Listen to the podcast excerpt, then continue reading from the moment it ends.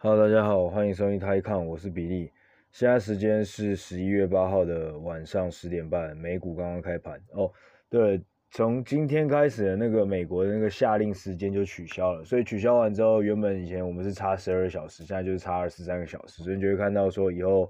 开盘时间就会再晚一个小时，所以更加的会让如果是比较喜欢早睡的小朋友们，那当然就会比较的不方便了。那反正呃，大概就是这样子啊。然后说一下，然后现在美股刚刚开盘，S&P 看来是稍微上涨零点二 percent，那道琼斯领先上涨零点五趴，那那个纳斯达克呢，看来应该是落后的哦，其实也是上上涨零点二，所以其实都还 OK 啦。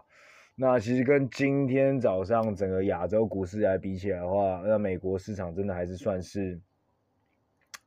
一直以来都还是个比较强势的股票市场。那我记得我们也之前有稍微提过，就是其实美国股市来说的话，它一直以来，当然你可以说他们的市场就是一直有活水进去，然后 FED 有一直有在呃 pump money into it，就是他们的央行就有一直在灌钱进去。不过也可以看到上礼拜的时候，其实有看到那个 FED 已经有 Fed，它已经有说出它的 taper 会即将每个月。他之前每个月都是购买总共是一百二十个 billion 的债券嘛，然后再加上就除了那个债以外，还有一些就是所谓的以债，就是那叫什么 MBS，就是 mortgage back securities，那加起来总共是买一百二十个 billion，就是一千两百亿。那你想想，像呃，你有个央行每一个月在灌一千两百个亿美金的现金进去这个 financial market 里面，那当然这市场。当然就会一直以来源源不绝的有一关有一股活水在往这边冲。那在上个礼拜的时候，他就有说，从十一月开始呢，每个月的这个规模就会从一百二十个 billion 下降成一百零五。那我觉得算是一个还蛮好的开始，就是他基本上减少十 percent 的购买了。那接下来可能预期未来两三个月可能都会再调整一次。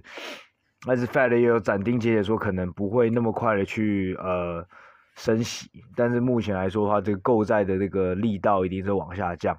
那 apparently 市场呢已经 pricing 这件事情，所以你可以到上礼拜四、礼拜五好像没有对这个这个这个消息反应太大了。那基本上就有点像是 Fed 现在每每一步就好像是照着这个市场的剧本走。对啊，那其实除了美国的市场本身有很大的一部分是因为 Fed 的关系，但除此之外，其实最主要的上涨动力最终还是来自于这个美国，这个真的是全世界，毕竟来说它还是目前全世界最大的一个呃金融市场，然后它的股票也是股票市场也是最大的募资市场，那。全世界百分之八九十啊，好的公司、好体制的公司，就算你不是美国本身的公司，你也都会有 ADR，就是你也会在美国，你也会在，你除了在自己本国国家上市以外，你通常也会在美国上市。那比如说台积电就是很好的例子。那除了一些比较特殊的一些国家，比如说像韩国，很多他们他们的大企业就会选择不在呃美国上市，选择在韩呃英国上市。那当然这可能背后是有税的问题。等等，那除此之外呢？主要主要大部分的全世界厉害的国家，最终都还是会选择在美国上市。那当然背后有很多原因，呃，所以讲真的来说的话，基本上你今天买 S&P，你今天买美国的市场，那其实真的来说的话，就是在买这个美国的国力、国家的国力，甚至是甚至是全世界的目前的这个经济的一个状况。所以呃，这也导致说 S&P 或是美国市场常常会是。很强的原因，那你们是对比说亚洲可能有时候受到一些地方性或者地域性的一些风吹草动，就很容易就怕，比如说中国一个爆，中国跌个一点五 percent，那亚洲周边全部都跟着跌一趴以上。所以这也是为什么通常我们常会看到说，哎，亚洲市场很弱，但是美国市场还是很强。那就算你在看今年的话，也是也也基本上也是这样，就是基本上亚洲或者是对亚洲市场基本上可能。涨的参差不齐啊，那台湾已经算比较好了，已经有也有十五 percent 的涨幅，但是 S&P 的涨幅是来到二十 percent。那你看中国跟香港是跌的，那日本跟韩国可能是不知道，可能十趴以内吧。对，所以大家会有出现这样的状况。那其实呃，对，所以大家还是稍微再讲讲述一下，就是美国的市场的一个特性啦。你就每次说干有坏消息，有坏消息，但是每次晚晚上打开一看，就发现干。为什么 S&P 好像又屹立不摇呢。然后或者是说啊，因为像台湾就是科技为主，那或是韩国就是科技为主，那每次只要那种费城半导体的指数一杀，这两个这两个国家这两个市场隔天早上就是跟着就啪，或者 Apple 啊，或者之类的科技股一啪下去。但你看到哎干科技股下去的时候，你就看到 S M P 或是美国市场总是会有其他东西，就是它的船产很强，它的银行股也够强，其他东西就还是有办法让这个市场就是。你就会发现，干科技股虽然跌，虽跌，它整个 overall 整个 S M P 市场每次都跌小于零点五百分就会觉得说，干，那你难怪你真的很难击败，嗯。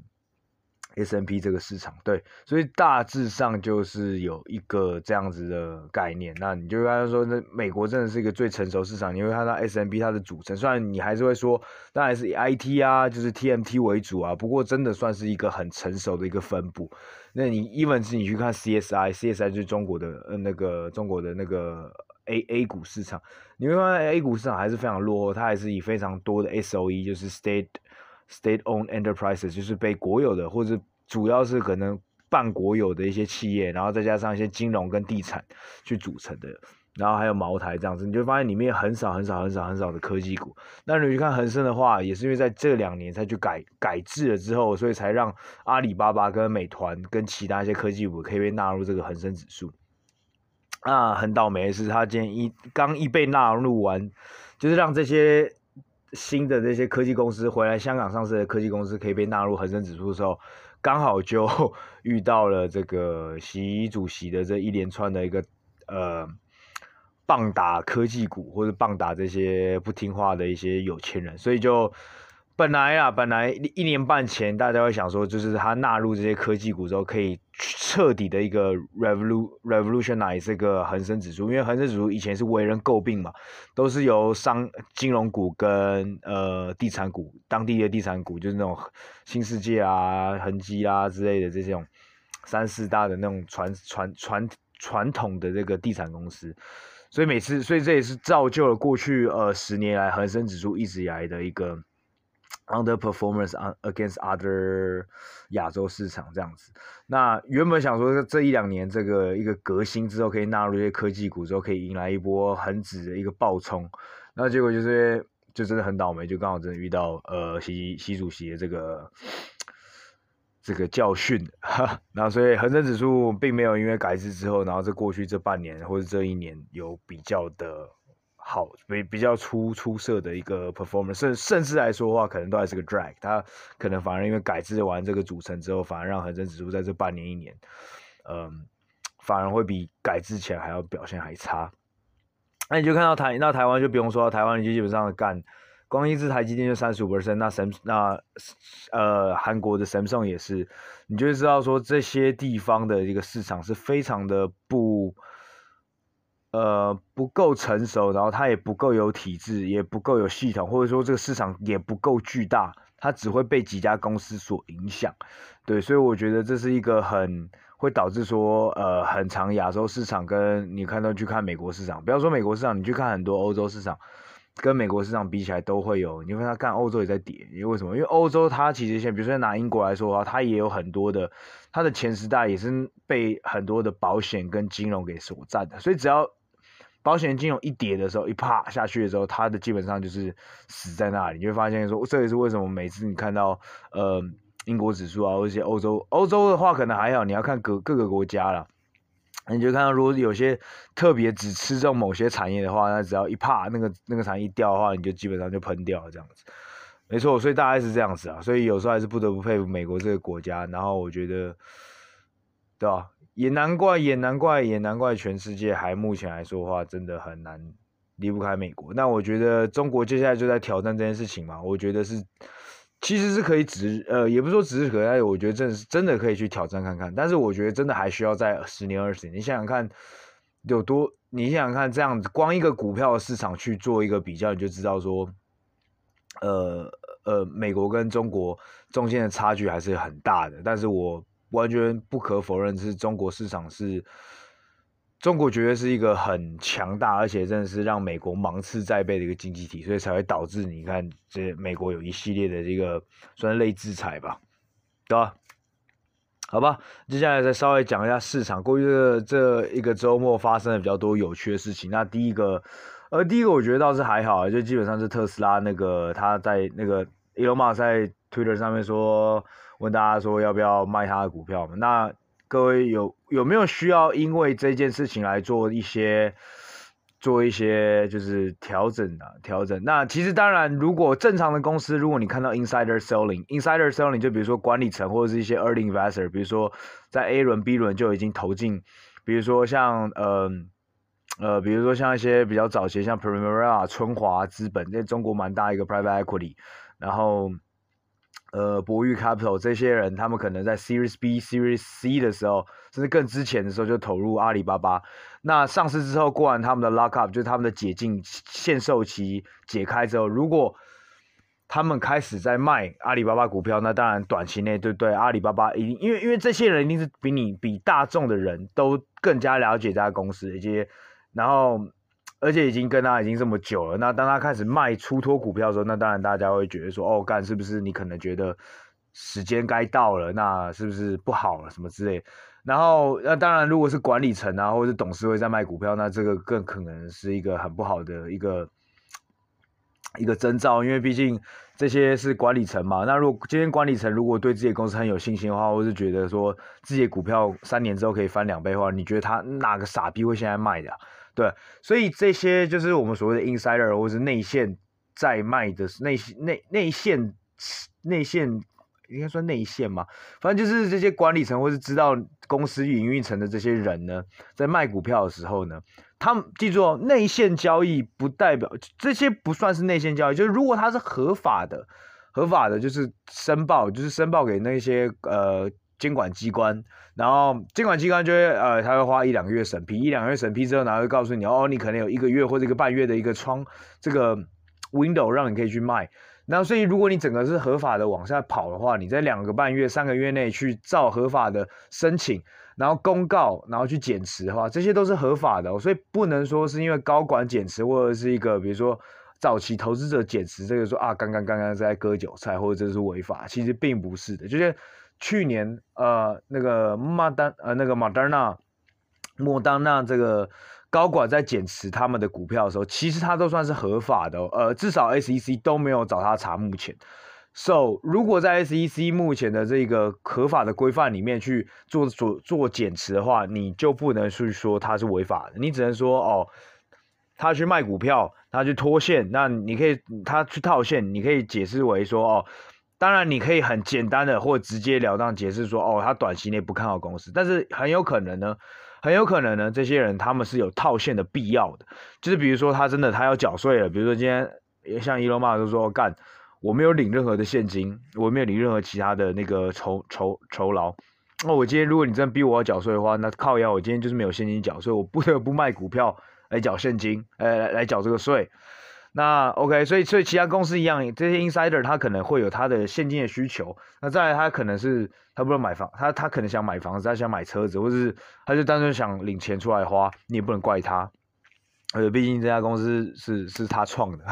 那你是你你讲这你也是你拿人家没没道理说，哎、这些人辛辛苦苦打下这家江山，打下这家公司，这些人。只能他妈后人呃前人种树后人乘凉，他前人种的那么辛苦，然后你不准他一毛钱都不准卖，然后你这些他妈后后期在那边买他股票，然后赚个几几十趴，然后这边爽爽的然后就卖掉，然后然后你在那边乘凉，那总不能这样子吧？人家东西这么辛苦啊，你不准人家卖，你怎么可能？这样说不过去嘛？对，所以他有时候只是想就是真的单纯就是需要套现，或者是想想想要卖而已，真的并不代表说他是。公司就爆了，就烂了。那再来，如果是 early investor，就是那种早期的那种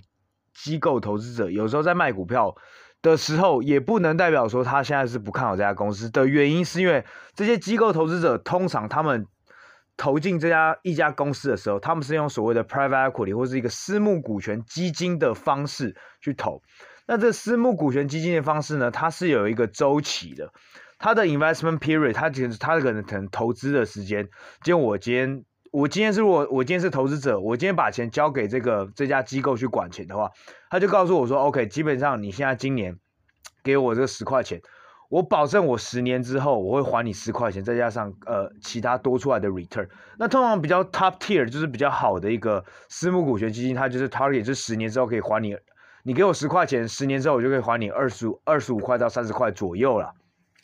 OK，那它的投资年限可能是前五年，然后它个十年嘛，所以它前五年的时候就让你去找 deal，然后把这些钱，把你的十块钱。去打，去当子弹去把它打掉，所以可能十年前呢，我投进阿里巴巴这家公司，对不对？那等到第八年、第九年了，那阿里巴巴也成功上市，阿里巴巴也让我们这家这家公司、这家基金赚很多钱，让我的投资者都赚很多钱了。但是现在这支基金已经快到十年的这个期限快结束，我也差不多该兑现承诺吧。这是当初这些相信我这些投资者十块钱开始还了，开始还十块钱，然后还二十五块，还三十块了。这个时候我就不得不去卖掉我这些上市公司的股票，然后是在我手上这些 portfolio 这些我这边的投资的这些公司呢，我当然就要开始做出一些退出的机制，我就一定要有一个退场的机制。我才能把这个钱在这个年限到期之前还去给还给我的投资者，所以有时候这些早期的投资者在卖掉他们手上股份的时候，你要去看他可能是他的那一支放到期了，对，所以不一定是说他真的一定就是不看好。你有时候看到有些。有些有些有些 private equity，你会看到，比如说像在拿阿里巴巴举例，它除了 Fund One 就是第一支基金投了，那 Fund Two 也会投哦，那 Fund Three 可能又投一点点，最后一点点可能结尾刀，或者是他在 Series A 就是在 A 轮融资，B 轮融资就是比较早期融资的时候是一 Fund One 跟 Fund Two 投的，但是到可能 C 轮 D 轮他还是很看好的话，他可能 Fund Three Fund Four 还会继续投。但是十年过去之后，这个就像我刚才讲，这个方案，第一支基金跟第二支基金呢，它需要开始把钱还给投资者，所以第一支基金跟第二支基金就开始会卖他手上股票，但你会发现他的方第三支跟第四支都还持有着，因为他是真的就是长期还看好的这支公司。所以就第三支、第四支，它目前还没有这个需要还钱啊，还没有需要那个还款给投资者的压力嘛，所以他就不用不用换，不用不用不用不用不用卖他的这些股票。所以有时候你看到哦，这些早期投机投资机构如果开始在退出一些公司、退出一些股票的时候，你要去看看它逻辑是什么，背后是什么，是不是真的他真的不看好了，还是说啊，我真的有这个还款的这个。方 cycle 到了，这个这个基金生命已经到期了，那我就是要还钱给这个 investor。啊，Trim 呢，他在减，他在减持、减持、减持，是减持多少？那这我觉得这些也都是需要去更仔细去观察。所以不是说哦，干今天呃早期投资机机构跟一些呃 insider，就是这些管理层或者董事会的人在卖股票，就一定是爆烂，对，所以一定要去看。但通常呢。卖的时候确实，你可以，你可能就要小心。那相反的，如果今天这些呃管理层啊，或者一些投资机构，投资机构就比较难了啦。但是真的，如果你看到管理层在买股票的时候，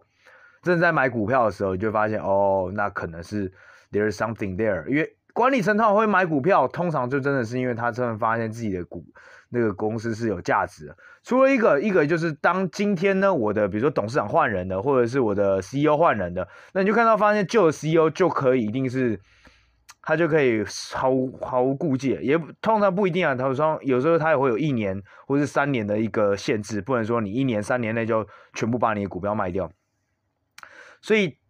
但是基本上，如果你今天 CEO 换人的话，那旧的 CEO 一定会开始去出脱他原本的股票，除非他真的是只是可能只是辞职了，那他长期还是很看好这家公司。那你就看到新的 CEO 刚上任之的时候，他就一定要开始狂买，因为这是一个所谓的就是你你的代理人，呃，这就是为了防止所谓的代理人冲突啦，就防止说，因为如果 CEO 有人，如果 CEO 他的呃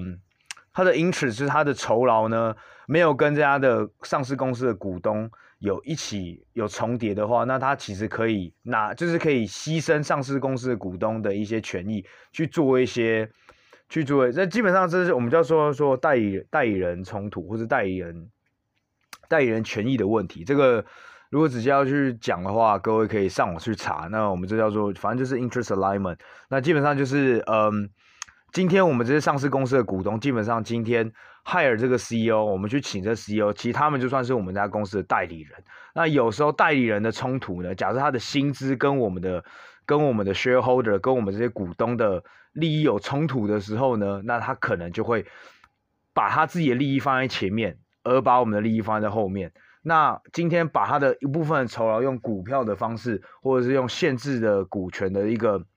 呃一限制股权的一些 option，就是选择权。去来当他的股票酬劳的话，这才会去当他的一整年的年年年年的的的，薪资酬劳的话，就会让他某程度上跟我们是有一个利益符合利，所以不会减少我们这个所谓的代理人利益冲突的问题。没错，所以你看到如果有一家公司换了新的 CEO 的话，那他当然就会会要必须要买一些股票。那这时候他买买买股票就不一定只是因为他。他真的看到有有这家公司的股票目前有价值，只是因为哦干，因为我今天来当 CEO，所以我必须买股票这样。所以背后，呃，管理层买股票也会有很多原因，所以不一定是单纯就说哦，他今天开始买股票就一定是好，我就要跟着买。有时候干 CEO 越买，这股票越跌都有可能，对啊。所以这都不是一个绝对。那所以今天呃，Elon Musk 突然这种在讲这个杠，我觉得呃，我不知道，我觉得可能。某种程度上可能还是算作秀多一点吧。你说他真的会卖百分之十吗？那讲真的，呃，会对股票产生压力吗？应该也是会产生卖压。那你要说 Elon Musk 就此不看好特斯拉吗？嗯、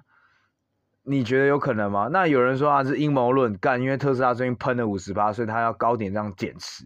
我跟你讲，他如果今天真的要卖他的股票，他一定也是要照照，就像我刚才讲，他因为他已经超过他的持有，已经超过百分之五了嘛，所以他的减持是需要按照 SEC 的所有的程序，他就要去申报，申报之后，然后 SEC 过完就告诉他说，哦，你可以在半这个月到一个半月发，他他是有一个 period，他是有个窗户，他有个 window，他是只有在那个期限你才能去减持，不是说干我今天说。推了一发完，然后我说想卖，好，你们你们说你们你们叫我卖十趴号，好，我现在就可以开始卖，没有人这样子，除非你持有的很少，但是你只要一过了这个五 percent 这个门槛的话，那你当然就没有说，而且他又是 management team，所以就绝对不是你说的什么你想丢就丢这样子。当然，他比较涉嫌的，当然还是可能 manipulation 啊，就是操纵这个市场，因为毕竟他身为。一个这样的管理层，他利用传播媒体去讲这样的事情，当然是比较不恰当，所以他涉嫌的应该是这所谓的 manipulation。但是呢，目前来说的话，呃，他绝对没有呃所谓的 insider trading，因为呃也没有所谓的这个问题，就是因为他基本上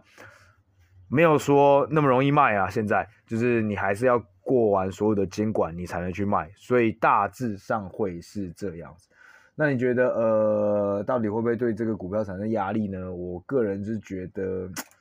呃，可能看看就好吧。对我来说，反正就基本上就看你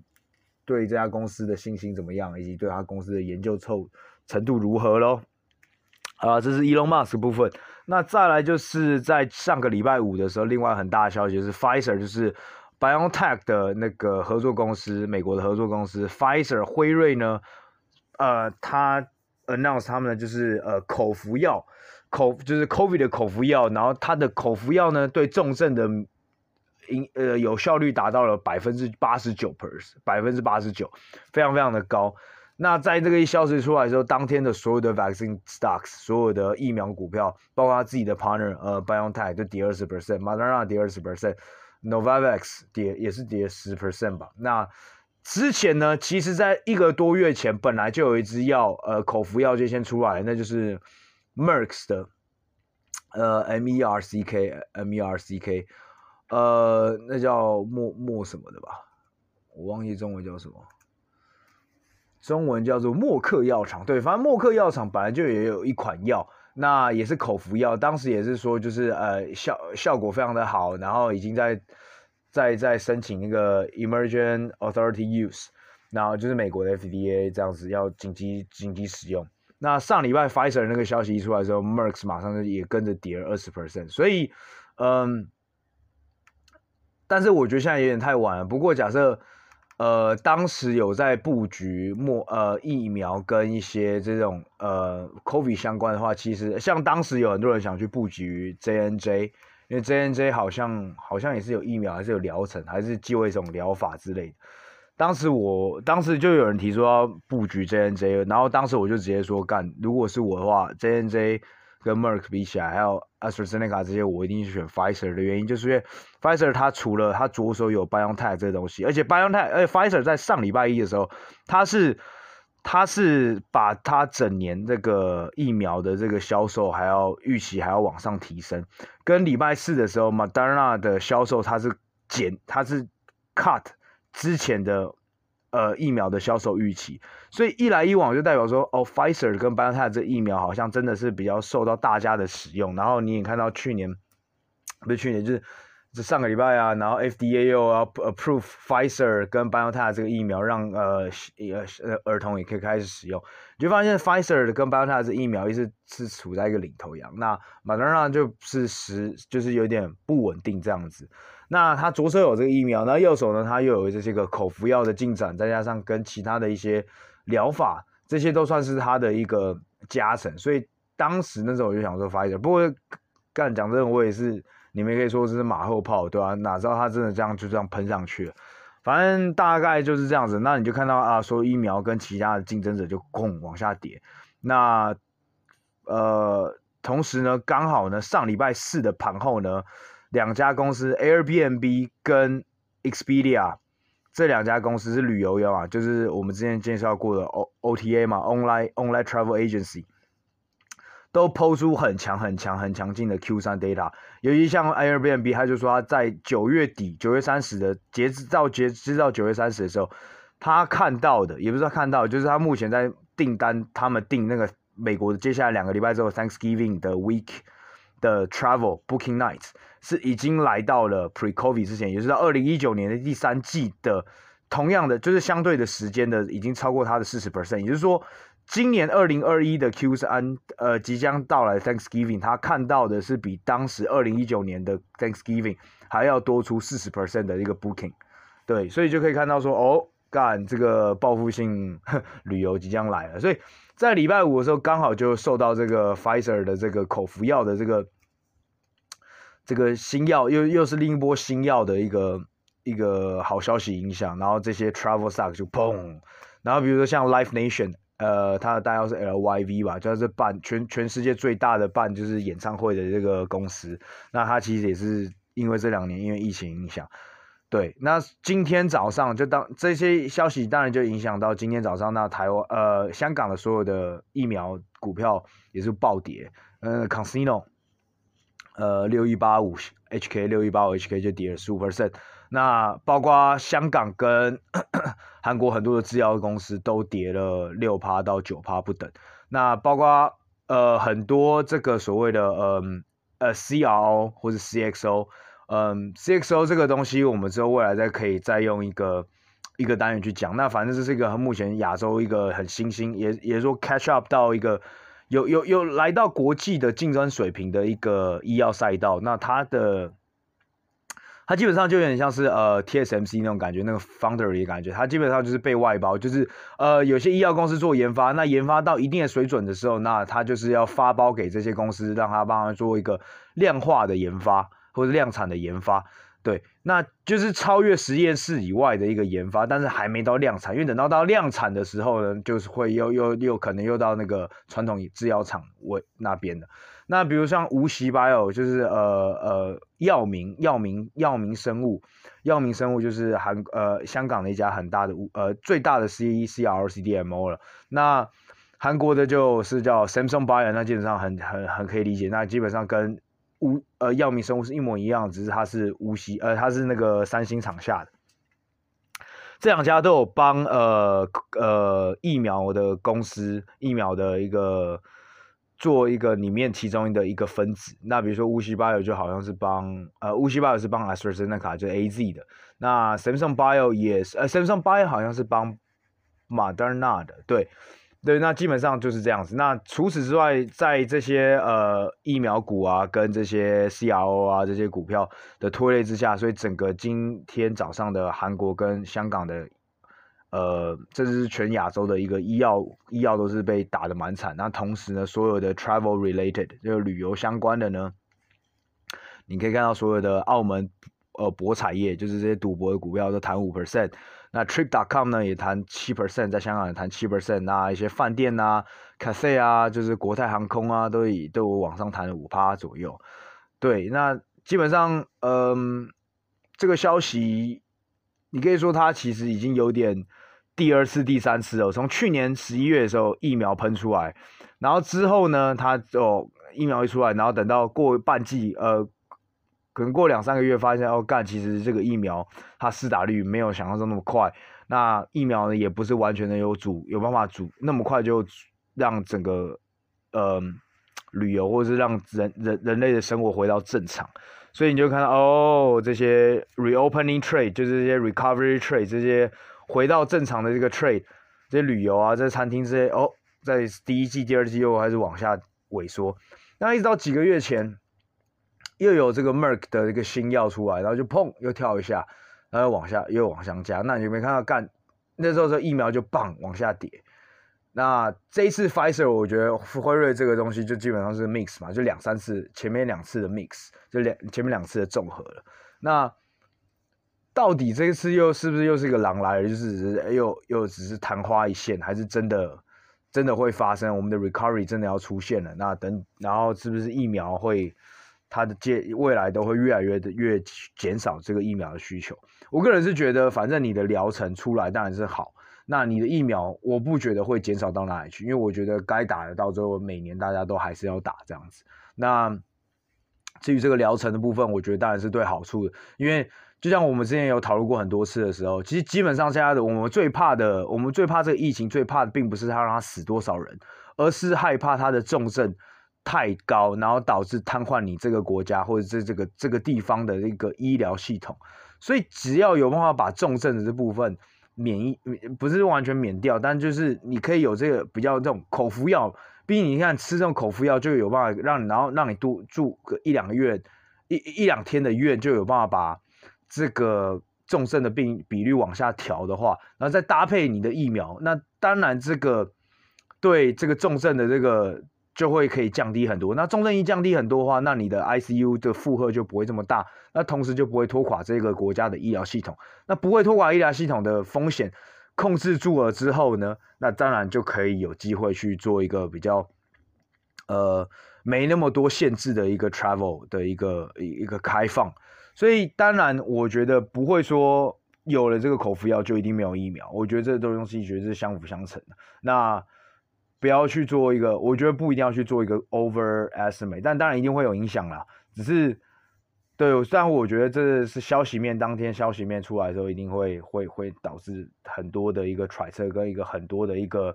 一个判定，但我觉得这可能需要更久，两三，可能要更需要一一两个礼拜、两三个礼拜，然后甚至一两个月去评估这些事情。那至于呢，如果想赌那些旅游的话，那你当然就是也要去看一下现在估值合不合理啊。那比如说像 Airbnb，如果弹回了到疫情之前，那你觉得这个估值合理的吗？那你但是如果今天他的财报告诉你说，哦，Thanksgiving 感恩季的时候，我确实看到我们的这个 Booking 来到了疫情前的百分之四十 per，那超过它的百分疫情前的百分之四十，那是不是代表这个股价就有被 support 到，被这个东西是 support 到？Otherwise，如果你的你的 Booking、你的销货、你的你的营收是你还是在你疫情之前？还没回到你疫情之前的水准，然而你的股价就已经回到疫情之前的水准。你觉得这样的，呃，一个，你觉得股价这样是一个是合理的吗？或是有办法受到完，就是有受到一个基本面支撑吗？就是你要自己问自己的问题哦。好了，今天差不多就录到这里了，干，今天真的好累哦。那就各位早点休息啊，而且现在最近又天气变冷了，大家就要小心啊，不要让自己感冒了。然后就大家先这样吧，晚安，拜。